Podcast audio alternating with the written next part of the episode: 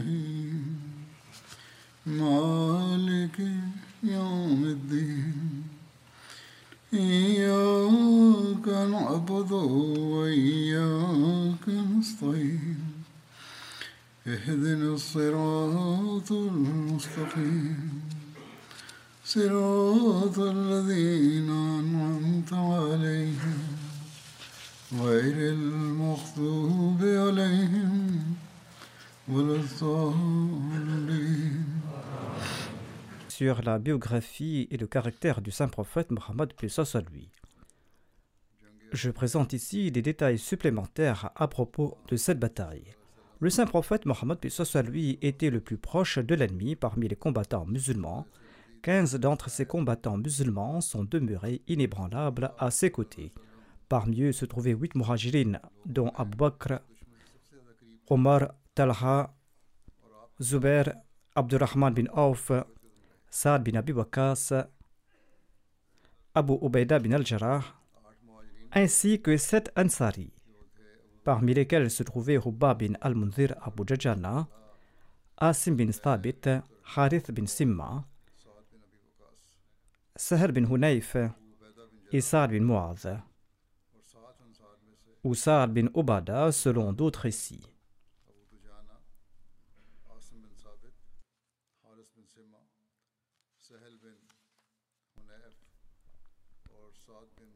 Mohammed bin Maslama était également de la partie. Certains relatent que 30 combattants sont demeurés inébranlables devant le saint prophète Mohammed à lui. Tous disaient que leur visage protégeait le visage du saint prophète Mohammed à lui et que sa vie protégeait la sienne et ils se disaient prêts à se sacrifier pour le saint prophète Mohammed à lui. Ils se vouaient à protéger le saint prophète Mohammed à lui et à offrir leur vie pour garantir la sienne. Selon un autre récit, onze combattants et Talha bin Ubaidullah était le seul entourant le saint prophète Mohammed sallallahu alayhi wa sallam. Selon un autre récit, quand les païens avaient encerclé le saint prophète Mohammed lui, celui-ci se trouvait entre sept compagnons Ansari et un compagnon issu des Korachites. Selon un autre récit, le saint prophète Mohammed à lui était demeuré seul en compagnie de neuf individus, sept parmi les Ansar et deux parmi les Korachites. L'envoyé d'Allah sallallahu alayhi wa était le dixième d'entre eux.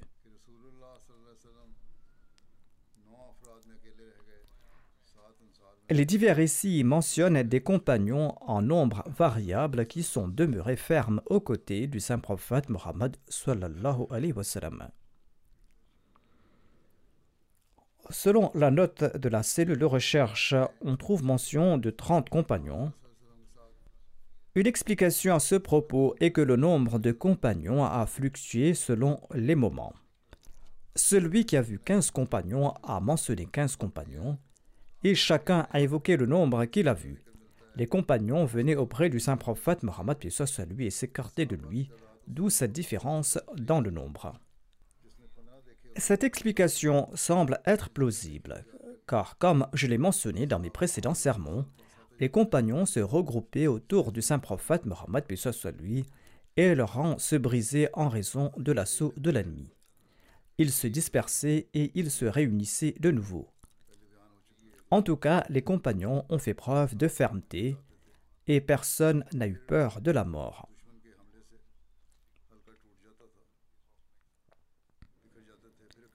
Le jour de la bataille de Houd, les compagnons avaient prêté serment au saint prophète Mohammed à lui de le défendre jusqu'à la mort. Quand en apparence les musulmans avaient été vaincus, ses compagnons sont demeurés inébranlables. Ils ont mis leur vie en jeu pour défendre la vie du saint prophète Mohammed Pesos à lui, tant et si bien que certains d'entre eux sont tombés à martyr. Huit compagnons ont prêté allégeance sur la main bénie du saint prophète Mohammed Pesos à lui pour le défendre jusqu'à la mort. Abu Bakr Radutranhu, Omar Radutranhu, Talha, Az-Zubair, Saad, Sahel bin Hunayf, Abu Dajana Radutranhu, Harith bin Sima Radutranhu, Khobab bin al-Munzir anhu, Asim bin Thabit anhu faisait partie de ses compagnons, de ces personnes chanceuses qui avaient pris cet engagement selon les récits. Aucun d'entre eux n'est tombé en martyr.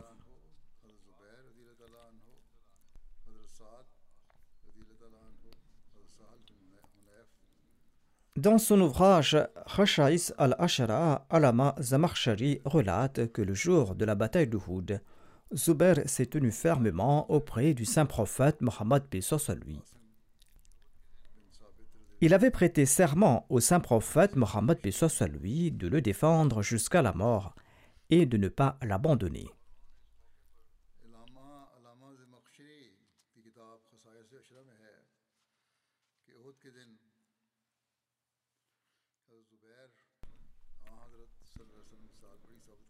En évoquant la fermeté et la loyauté des compagnons au cours de la bataille de Houd, Hazrat Miza Bashir Ahmad Saab explique ceci dans son ouvrage Sirat Khatamun Nabiyin. Il déclare L'histoire est incapable de présenter les exploits de bravoure déployés par les compagnons qui s'étaient rassemblés autour du saint prophète Mohammed lui. Ils tournaient autour du saint prophète Mohammed à lui comme des papillons de nuit autour d'une flamme et ils mettaient leur vie en jeu pour le saint prophète Mohammed à lui. Les compagnons prenaient tous les coups sur eux-mêmes tout en protégeant le saint prophète Mohammed à lui et ils ne cessaient à frapper l'ennemi. Il ajoute Mais combien de temps ces quelques dévots pourraient-ils résister à ces grands flots qui les frappaient sur tous les fronts avec ces vagues terribles. Les musulmans bassaient d'un côté à l'autre à chaque vague d'attaque menée par l'ennemi. Mais dès que la force de l'ennemi faiblissait, ces musulmans se battaient et retournaient autour de leur maître bien-aimé. Parfois, l'attaque était si violente que le saint prophète Mohammed lui demeurait pratiquement tout seul. Ainsi, à un moment, il n'y avait que douze hommes autour de l'envoyé d'Allah, paix soit lui. Et il y avait même un moment où pas plus de deux personnes étaient demeurées autour du saint prophète Mohammed, soit lui. Parmi ses fidèles compagnons se trouvaient Abu Bakr Ali Talha Azubair Sa'ad bin Abi Waqqas, Abu Dajan al-Ansari Sa'ad bin et Talha al-Ansari. Ce sont les noms que l'on évoque à propos de ces incidents. Ce passage explique les récits présentant un nombre fluctuant de compagnons autour du saint prophète Mohammed lui. Leur nombre diminuait ou augmentait en raison de l'attaque. Le Messie premier l'Islam explique ce point en répondant à une accusation des chrétiens contre la personne du saint prophète Mohammed lui. Cette accusation était que le saint prophète Mohammed lui aurait autorisé le mensonge.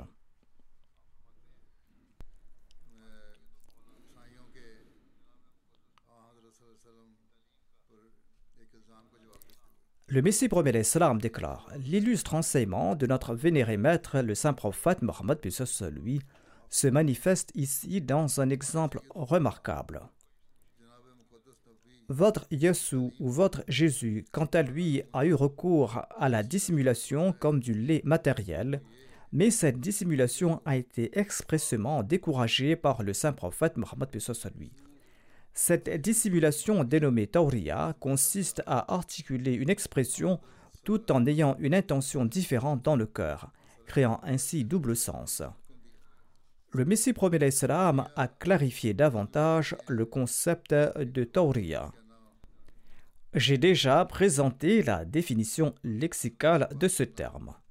Le Messie premier l'Islam déclare En période d'agitation, par crainte ou dans le dessein de préserver un secret, selon les principes de la sagesse, il serait approprié de présenter le sujet de manière à être saisi par les esprits perspicaces, tout en échappant à la compréhension des esprits moins aiguisés.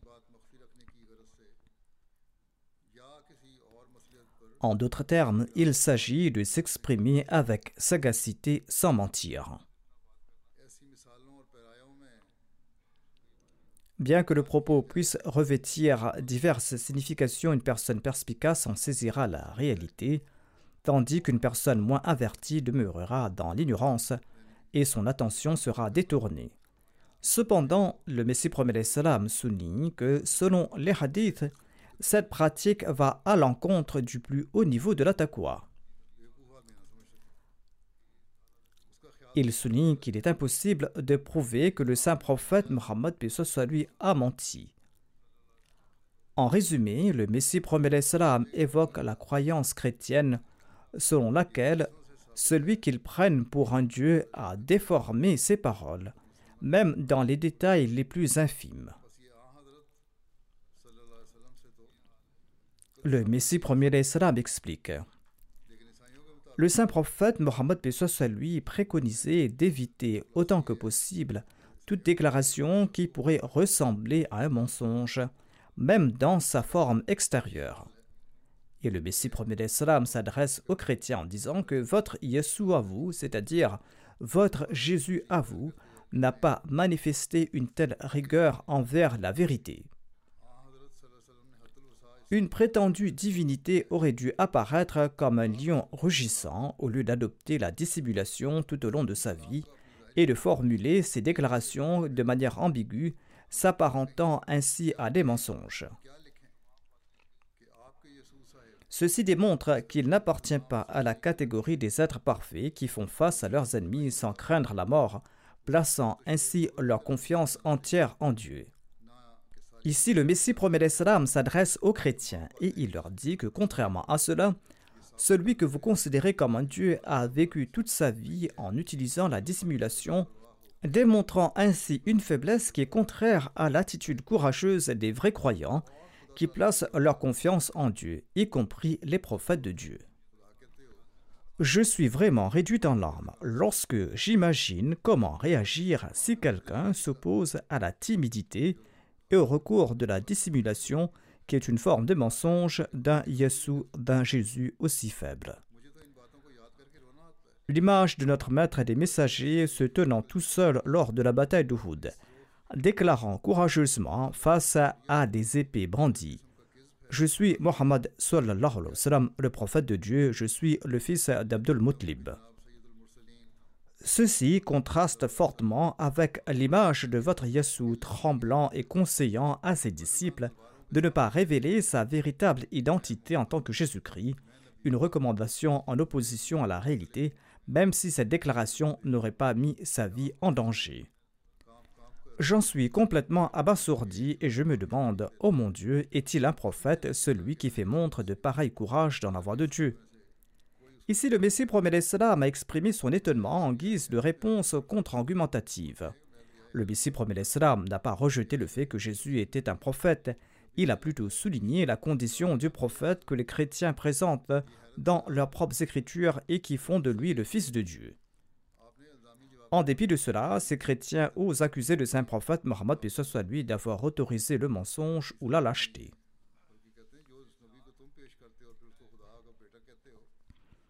Ibn Israq rapporte qu'au moment où les mécréants encerclaient le saint prophète Mohammed, lui, il s'est exclamé Qui parmi vous va se sacrifier pour notre cause? Ziyad bin Sakan s'est avancé avec cinq compagnons Ansari, et selon certaines sources, il pourrait s'agir d'Amara bin Yazid bin Sakan. Ainsi, ils se sont vaillamment battus devant le saint prophète Mohammed lui, et ils sont tombés en martyrs les uns après les autres, jusqu'à ce que Ziad ou Ammara, le dernier d'entre eux, succombe après avoir subi de nombreuses blessures.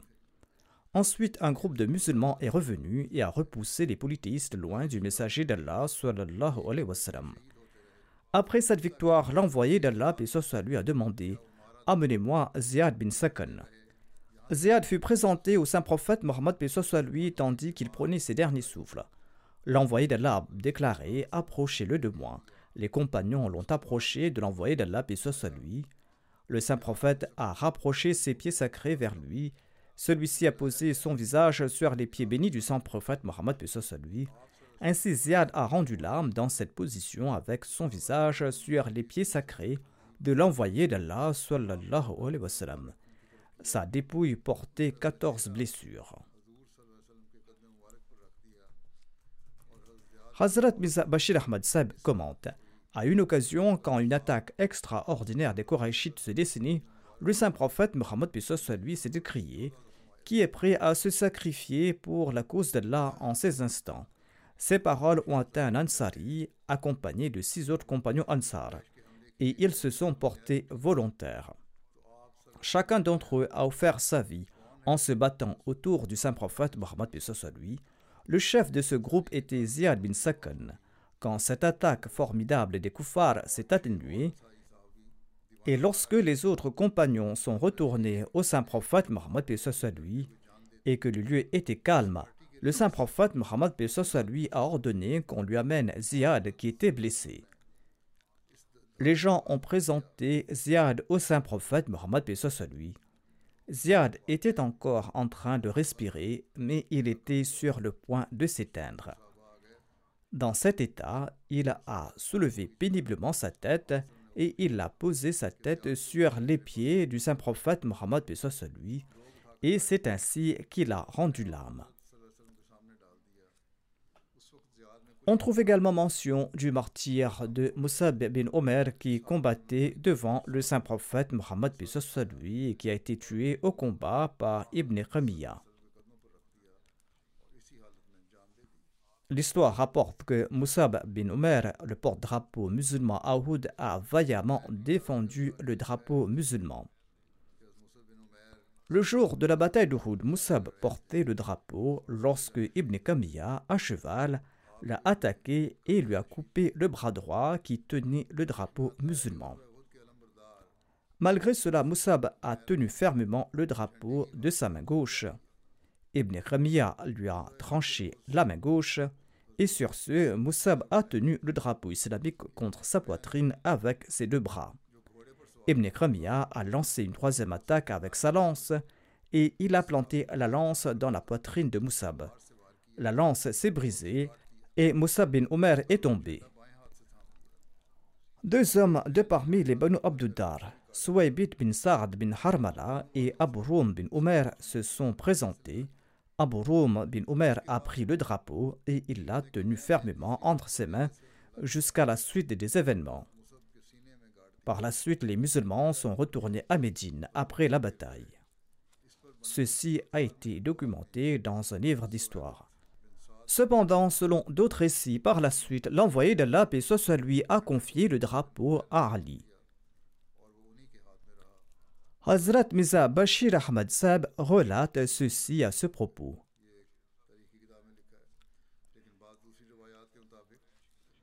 L'armée des Korachites avait à peu près encerclé les musulmans sur les quatre fronts.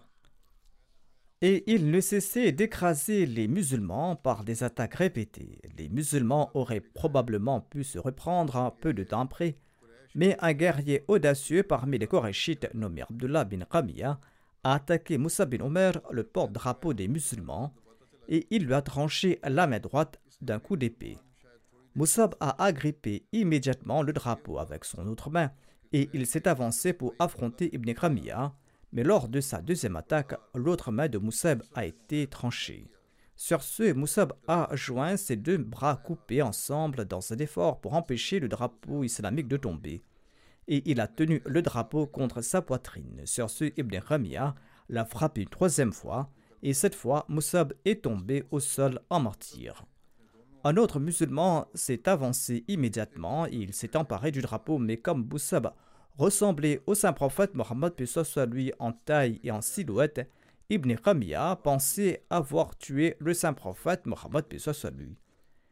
Il est également probable qu'il l'a fait par malice ou pour tromper les musulmans, mais en tout cas, lorsque Moussab est tombé en martyr, Ibn Qamiya s'est exclamé qu'il avait tué Mohammed sallallahu alayhi wa sallam. En entendant cette nouvelle, les musulmans ont perdu tout ce qui leur restait de leur sang-froid, ils ont perdu leur formation.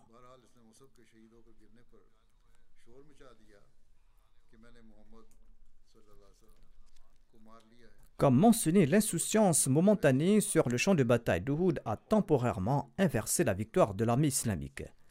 Cependant, le messager d'Allah est acclamé comme le meilleur général de l'histoire militaire grâce à ses décisions sages et promptes. Il a surveillé attentivement l'évolution de la situation de la bataille. Il a préservé ses troupes dispersées et vulnérables contre une force ennemie quatre fois plus importante, empêchant ainsi la concrétisation de l'intention malveillante de l'ennemi qui était de totalement anéantir l'armée islamique. Suite au martyr de Moussa bin Omer, le messager d'Allah a confié le drapeau de l'armée islamique à Ali.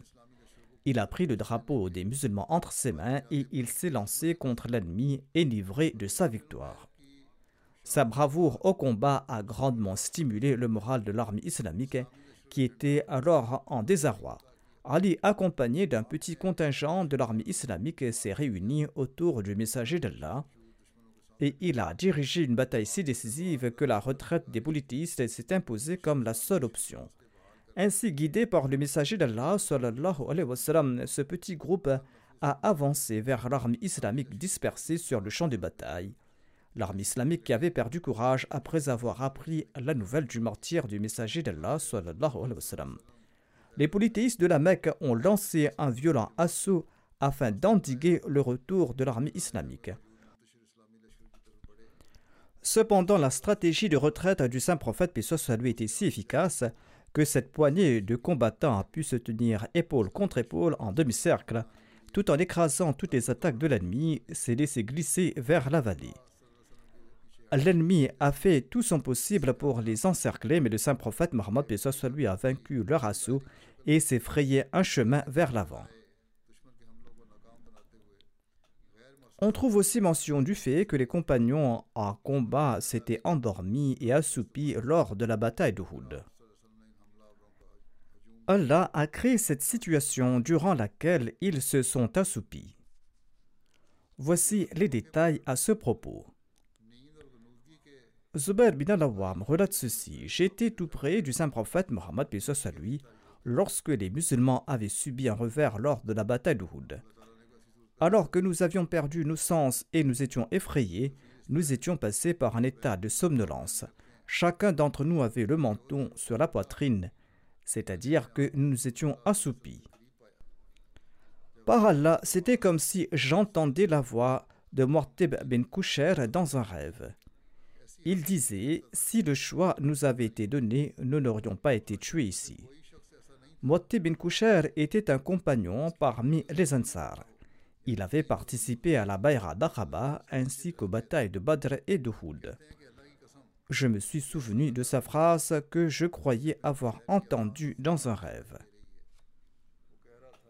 Allah a révélé ce verset à propos de cette situation. Dans ce verset, il est dit ثم أنزل عليكم من بعد الغم أملة نعاسا يغشى طائفة منكم.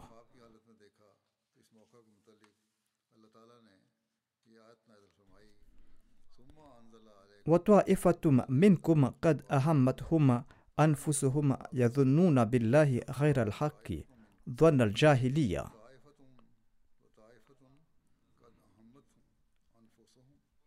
يقولون هل لنا من الأمر من شيء؟ قل إن الأمر كله لله. Puis après l'affliction, il a fait descendre sur vous la paix, un sommeil qui a gagné une partie d'entre vous.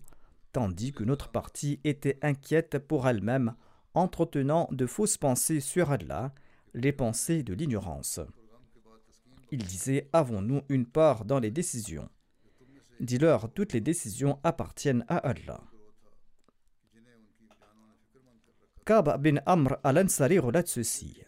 Lors de la bataille d'Uhud, je me suis retrouvé en compagnie du saint prophète Mohammed à lui, avec 14 membres de ma tribu.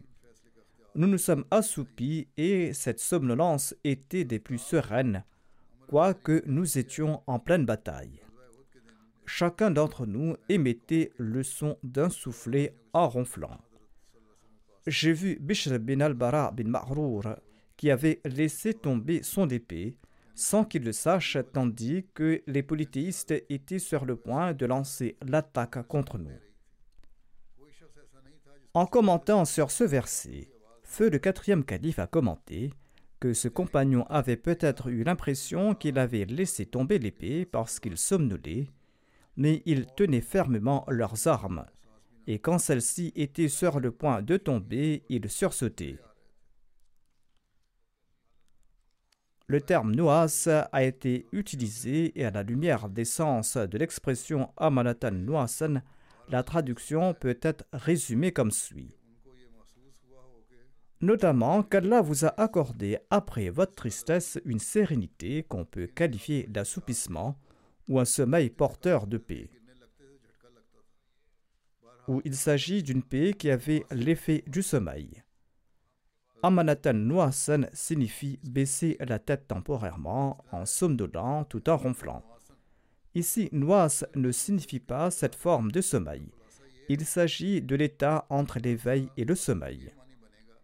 Avant de sombrer dans le sommeil, on passe par un état intermédiaire, quand tous les membres du corps sont engourdis. Si ce calme profond perdure, il se transforme en sommeil. Si l'on est en train de marcher dans cet état, l'on ne tombera pas, mais l'on sursautera et l'on saura par quel état on était passé. Mais si l'on sombre dans le sommeil, l'on ne contrôle plus les membres de son corps. Peut-être que Bishr bin al-Bara a sombré dans ce sommeil profond mais c'était en tout cas un état de sérénité en dépit de la bataille. L'on peut tomber et c'est pour cette raison que l'épée est tombée de la main de Bishr. Même si l'on accepte tel qu'elle s'est fait, quand on passe par cet état, l'on reprend conscience et l'on sait que l'on est sur le point de sombrer dans un sommeil profond et l'on se réveille en sursaut. Allah affirme ici Nous vous avons fait passer par cet état de sérénité ressemblant à du sommeil. Mais il ne s'agissait pas d'un sommeil aussi profond pour vous faire perdre tout contrôle sur les membres de votre corps.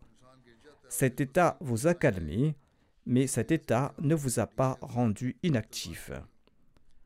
Le recueil de Bukhari relate qu'Abu Talha a déclaré à ce propos Au cours de la bataille d'Uhud, nous nous sommes assoupis et j'étais sur le point de laisser tomber mon épée quand je l'ai ressaisie. Selon ce hadith, il ne s'agissait pas d'un sommeil profond au point où l'on laisserait tomber ce que l'on a entre les mains ou que l'on tombera en marchant. Il s'agissait d'un certain assoupissement en dépit duquel l'on maîtrisait encore les membres de son corps et si l'on est sur le point de tomber, l'on va se ressaisir. Cet assoupissement n'a pas gagné momentanément qu'une seule partie des combattants. Il s'agissait d'un état qui a duré quelque temps. Le récit suivant d'Abu Talha se trouve dans le chapitre des commentaires sur le recueil de Tirmidhi. Il relate à ce propos le jour de la bataille d'Uhud, j'ai levé la tête pour constater que tout le monde s'assoupissait derrière son bouclier. Ainsi donc, en raison de l'éveil et en raison de la fatigue, ses compagnons étaient dans une mauvaise posture. Et c'est là qu'Allah leur a accordé cette sérénité. Il ajoute, c'était un état généralisé. C'est-à-dire, ce n'était pas un état ayant affecté un combattant par hasard tous les combattants en compagnie du saint prophète Mohammed lui ont été recouverts du ciel par cet état.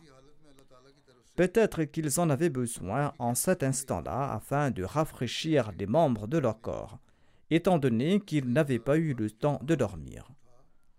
En effet, on passe par cet état lorsqu'on est fatigué. En tout cas, tout le monde s'est assoupi durant la bataille, tandis qu'il faisait face à de très grands dangers. Il s'agissait là d'un miracle et pas d'un accident. Certaines personnes passent communément par cet état. Par contre, il ne s'agissait pas d'un événement fortuit, mais bel et bien d'un miracle. C'est Allah qui leur avait accordé cet état de sérénité. En citant Zuhri, Allama Abu Razak a rapporté que le visage du messager d'Allah a été frappé 70 fois par des épées le jour de la bataille d'Uhud et qu'Allah l'a protégé contre toutes ces attaques. Ibn Hajar Askarani affirme qu'il est également possible que Zuhri ait réellement voulu dire 70 ou que cette abondance soit en fait une exagération.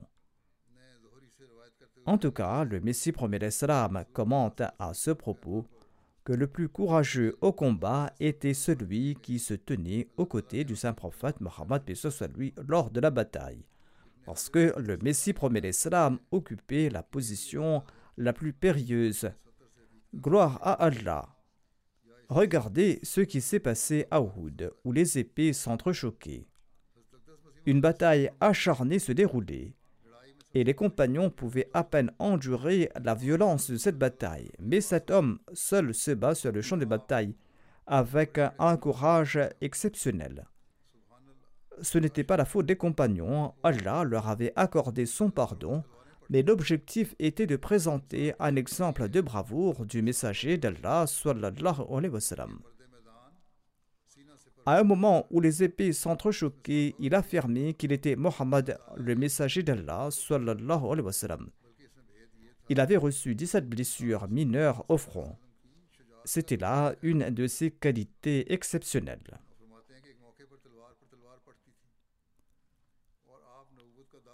Les récits décrivent aussi l'incident de la chute du saint prophète Mohammed soit lui dans une fosse.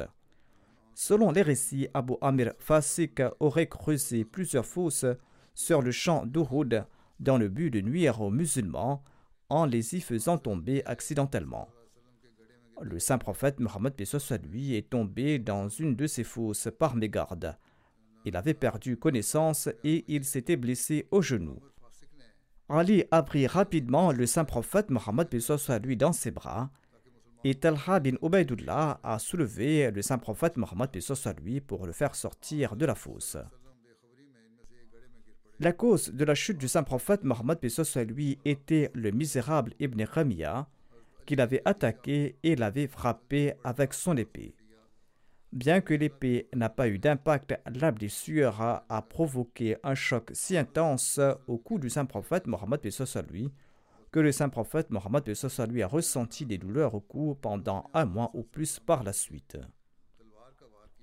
Au même moment, on lui a lancé des pierres et l'une d'entre elles a touché son dos. D'autre part, Utba bin Abi Waqas, le frère de Saad bin Abi Waqas, a envoyé une pierre sur l'envoyé d'Allah. La pierre a atteint sa bouche et a brisé sa dent quadrilatérale inférieure, la dent située entre la dent de devant et sa canine. Et au même moment, sa lèvre inférieure a été déchirée. L'imam Ibn Hajar Asqalani affirme qu'un morceau de la dent été cassé et que la dent n'a pas été arrachée de la racine. Quand Saad bin Abi Waqas, le frère d'Udba, a appris que c'était son propre frère qui avait attaqué le saint prophète Mohammed lui, il a pénétré dans les rangs de l'armée ennemie pour le poursuivre dans un esprit de vengeance.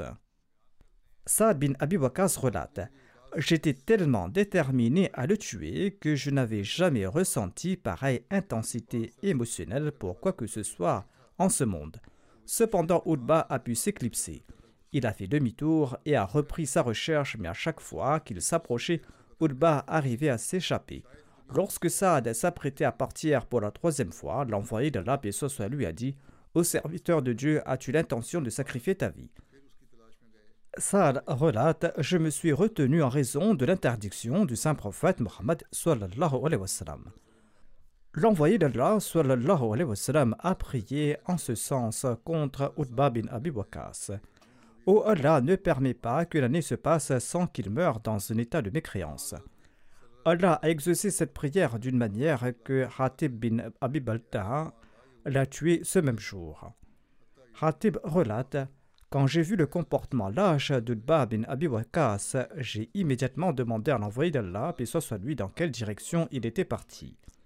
L'envoyé d'Allah, et soit lui, m'a indiqué la direction et je me suis mis à sa poursuite immédiatement et je l'ai trouvé dans un endroit précis.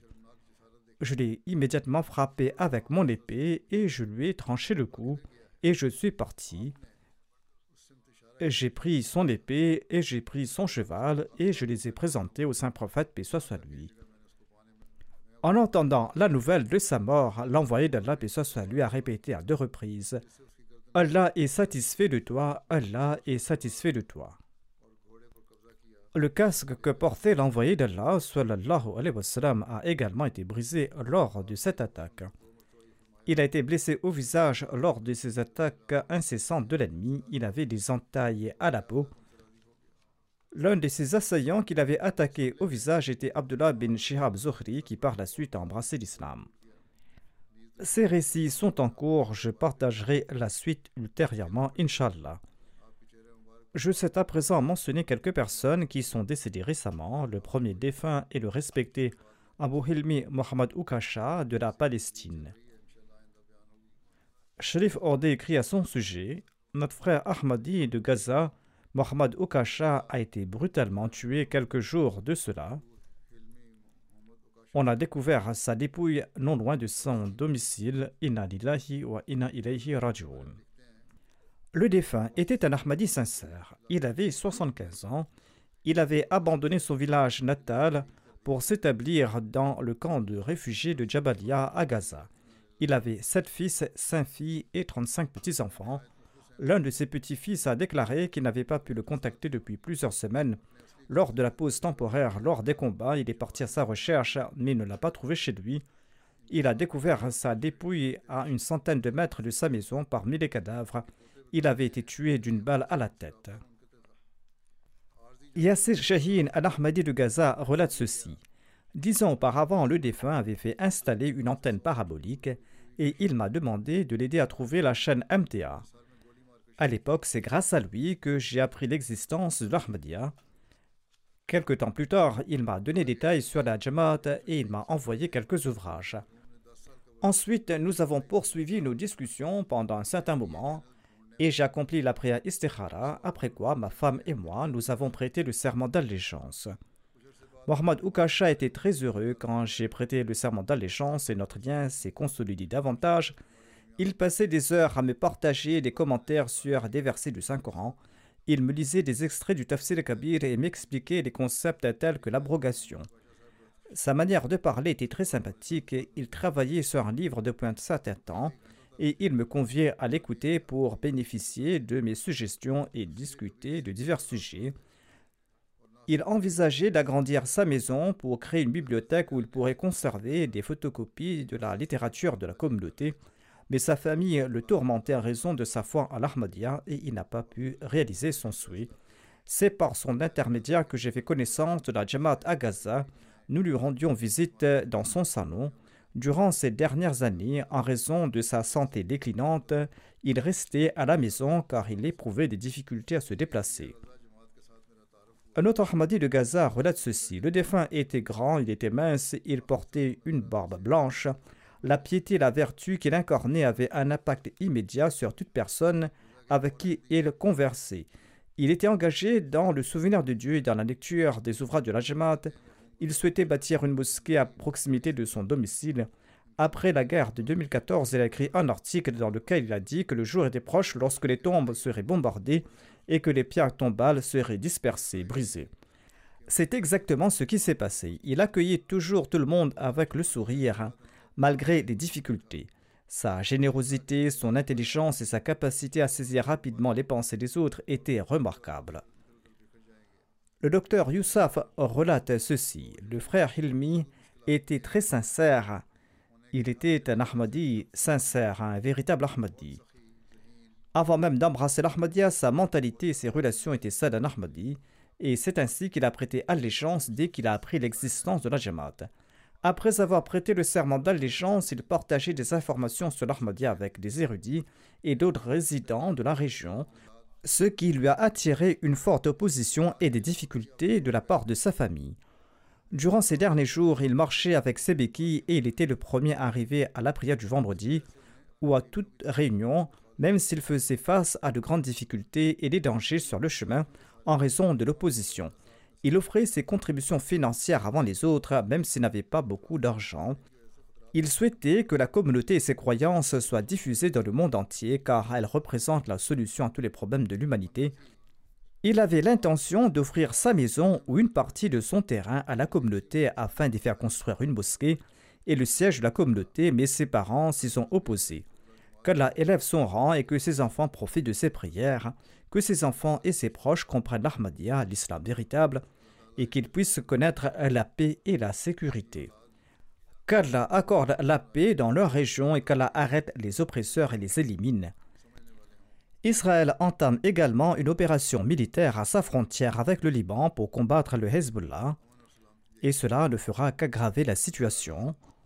De même, les États-Unis et la Grande-Bretagne ont lancé une opération militaire contre la tribu des Houthis au Yémen. Tous ces éléments ne font qu'étendre la guerre. Aujourd'hui, de nombreux commentateurs ont déclaré qu'une guerre mondiale semble s'approcher. Les prières sont grandement nécessaires, qu'Allah accorde la compréhension et la sagesse à l'humanité. La deuxième défunte que j'évoquerai est la respectée Amatur Nasir Zafar Sahiba, épouse de Haidar Ali Zafar, missionnaire en Allemagne. Elle est décédée quelques jours de cela. Inna wa inna ilayhi. Par la grâce d'Allah, elle était une moussia. Outre son mari, elle laisse derrière elle un fils et deux filles. Son grand-père maternel, Chowji Aminullah Radiotalanho, était un compagnon du Messie premier à l'Islam. Ali Zafar Sab écrit ceci à son sujet.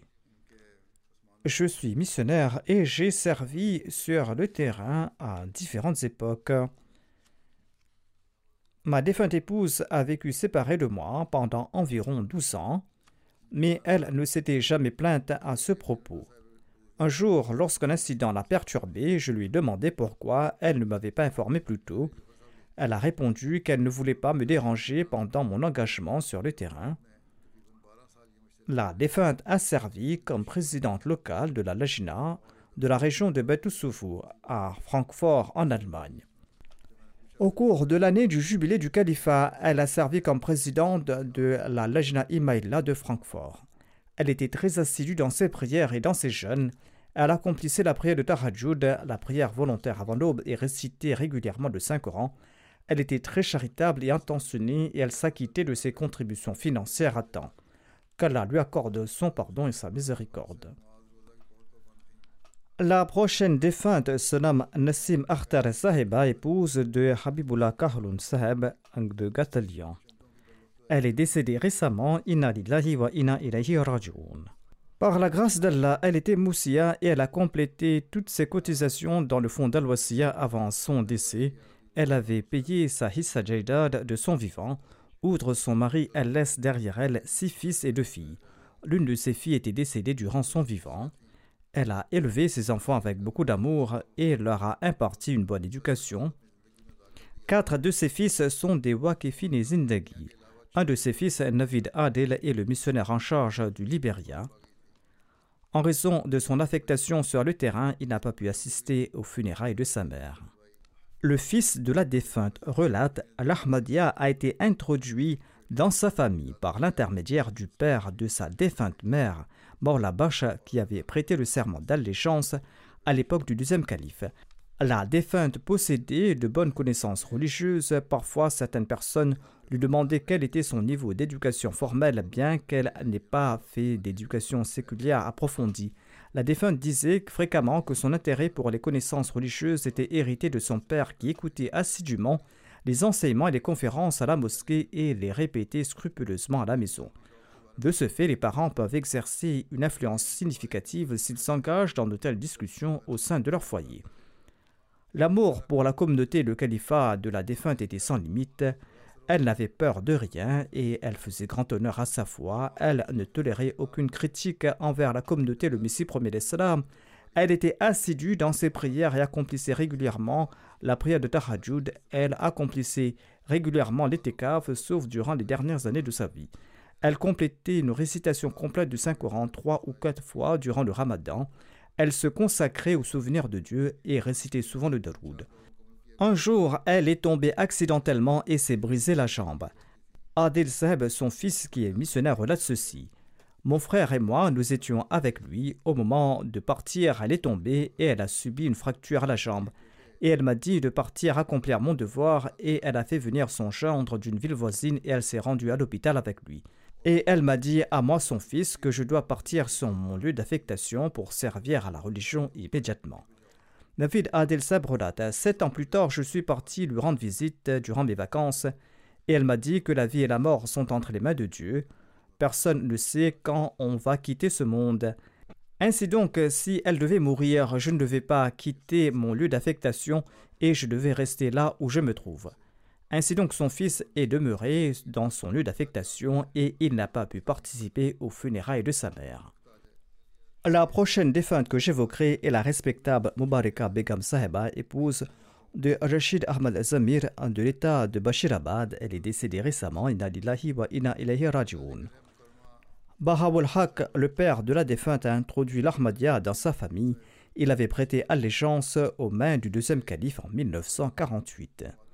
La défunte possédait des qualités extraordinaires. Elle accomplissait régulièrement ses cinq prières quotidiennes et la prière de Darajud.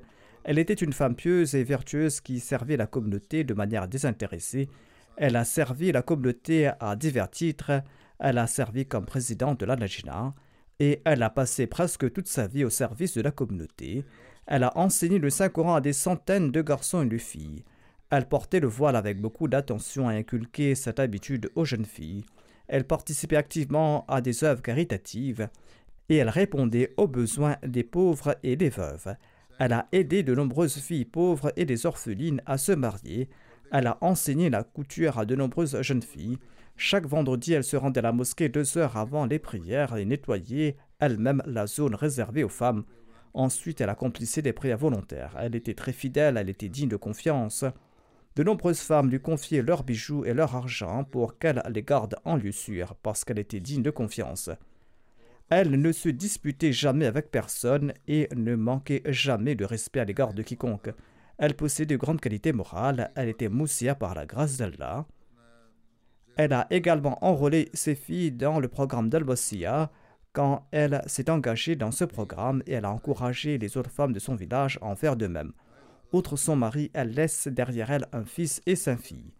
Elle était la belle-mère du missionnaire Othman Ahmad qui travaille pour la Rakim Press en Sierra Leone et du missionnaire Saradat Ahmad qui est affecté au Burkina Faso.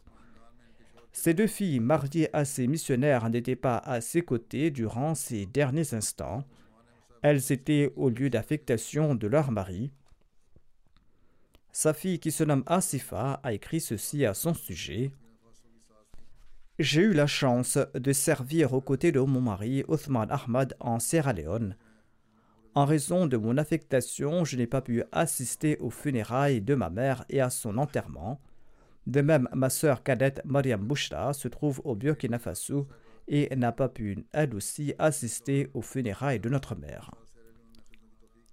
Qu'Allah leur accorde patience et courage qu'il accorde sa miséricorde et son pardon à la défunte et qu'il exauce ses prières en faveur de ses enfants.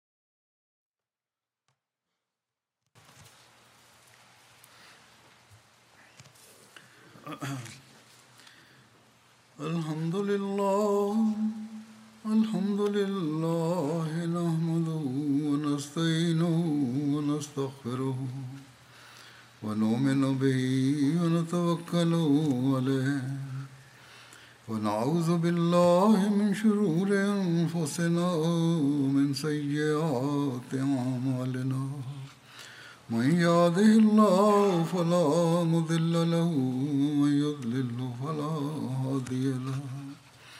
ونشهد أن لا إله إلا الله ونشهد أن محمدا عبده ورسوله.